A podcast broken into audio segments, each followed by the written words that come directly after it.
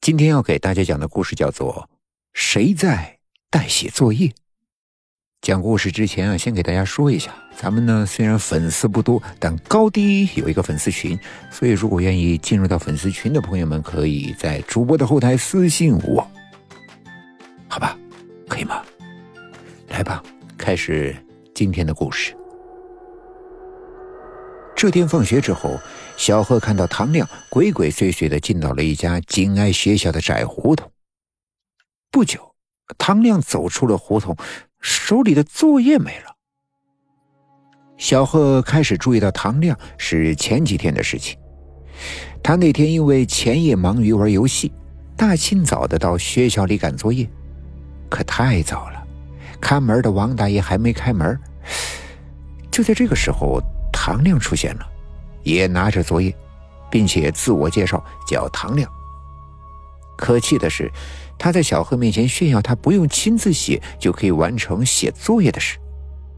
当小贺问起原因的时候，他却一溜烟的跑了，任凭小贺跑得再快也没追到。小贺知道现在有的同学啊拿钱雇人代写作业，他也想找人，但父母没给他这部分的开支。可他完全可以用拳头征服那些代写作业的同学。重要的是，能够找谁代写作业呢？所以这天放学后看到唐亮，他就跟了过来。看唐亮走远了，小贺才走进了胡同。这是个死胡同，有几户的人家，但好像很久没有人住了。门上的锁锈迹斑斑。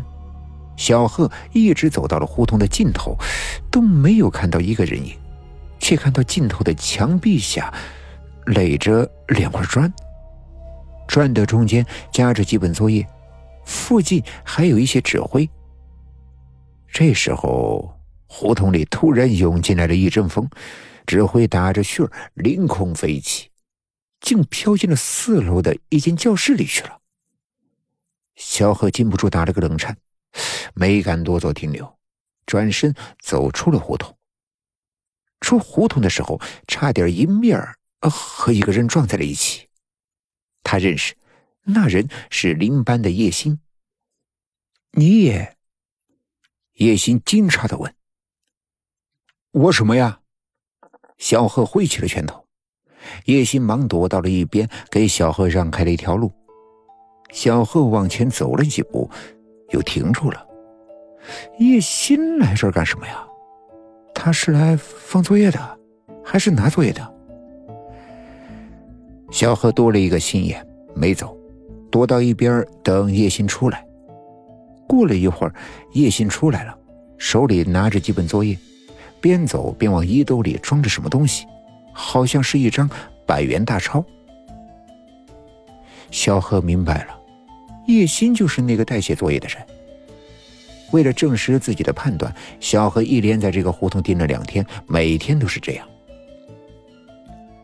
放学后，唐亮拿着作业本走进了胡同，然后空着手离去。不久，叶欣走进了胡同，拿着作业本往衣兜里装着百元大钞走开。小何没想到，唐亮为了完成作业这样下血本。他也想不出叶欣是怎样在完成自己作业的同时，又帮助唐亮完成作业的。总之，他知道叶欣在干着代写作业的事就可以了。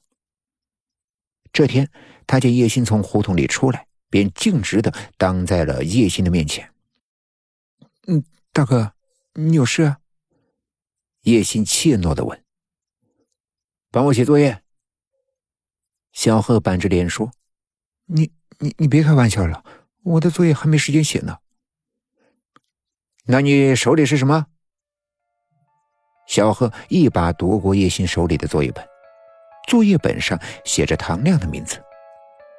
我我我也就是随便应付一下，写上几道题，我也想不出他是怎么样交给老师的。叶欣哭丧着脸说：“大哥，我可不能应付你。我不在乎，只要能写完就可以。”小何一把揪住了叶欣的衣领，黑着脸说：“嗯，那好，那既然你不计较，我只能多熬夜了。和这个同学一样，不管多少作业，一口价一一百。叶欣说的很谨慎，一分钱也没有，照着给他写的作业给我写，否则。小贺在叶欣的面前挥了挥拳头，说完，把作业本塞到了叶欣的手里，头也不回的走了。叶欣把作业写好交给小贺的时候，眼睛里满是血丝。就这一次吧，实在不行了，我一夜没睡啊。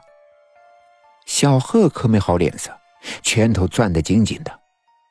要是不写，你知道后果的。